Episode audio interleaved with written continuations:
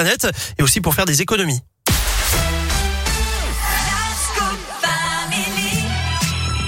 Philippe Lapierre nous rejoint pour la Terre Lapierre. Et vous, salut Philippe Salut Eric, salut à tous. Alors euh, hier on a parlé de fourniture scolaire. Euh, Ce matin on va parler d'un mode de transport propre pour aller à l'école. On parle du pédibus parce que l'école c'est jeudi. Eh oui, on continue notre semaine spéciale dans la Terre, la Pierre et vous sur la rentrée.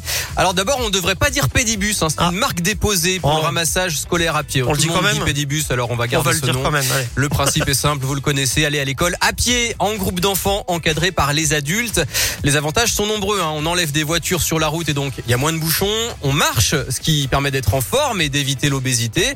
On crée du lien social. On apprend aux enfants aussi les bons comportements du piéton, c'est important pour la sécurité. Et puis on prend de bonnes habitudes de mobilité euh, écologique. Alors voilà, ça c'est pour la... pour les théories, c'est pratique, c'est facile, mais dans la vraie vie c'est pas aussi simple que ça Philippe en vrai. Oui, Enfin, alors le système existe déjà dans beaucoup de communes. Euh, Dans ce cas-là, ça va. Par exemple, dans la métropole de Lyon, il y a déjà environ 800 lignes. Ouais. Euh, si c'est pas le cas, là c'est plus compliqué. Faut tout mettre en place. Alors d'abord, il faut commencer par trouver les accompagnateurs, des parents, des grands-parents. Souvent, il faut y penser. Des retraités du quartier sont motivés pour accompagner.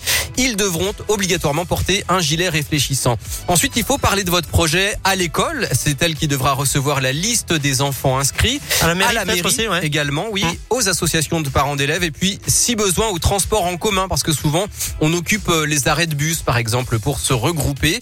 La troisième étape c'est de prévenir son assurance. hein. Les accompagnateurs doivent euh, avoir une responsabilité civile qui couvre le trajet entre le domicile et l'école.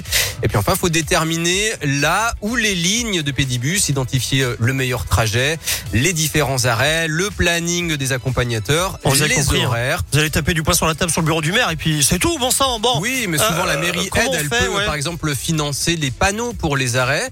Voilà, il y a plein euh, d'organismes qui peuvent vous aider. Je vous ai mis tous les liens utiles et plus mais d'infos il sur radioscoop.com. Mais il est formidable ce Philippe. Voilà, et ben vous vous venez en vélo. Alors c'est pas du pédibus mais c'est du vélo, c'est bien aussi. Non, mais il y a le pédibus dans ma commune et c'est très bien. C'est parfait. Merci Philippe, la Terre, la Pierre et vous revient demain à 11h50. Salut Philippe. Salut On continue en musique.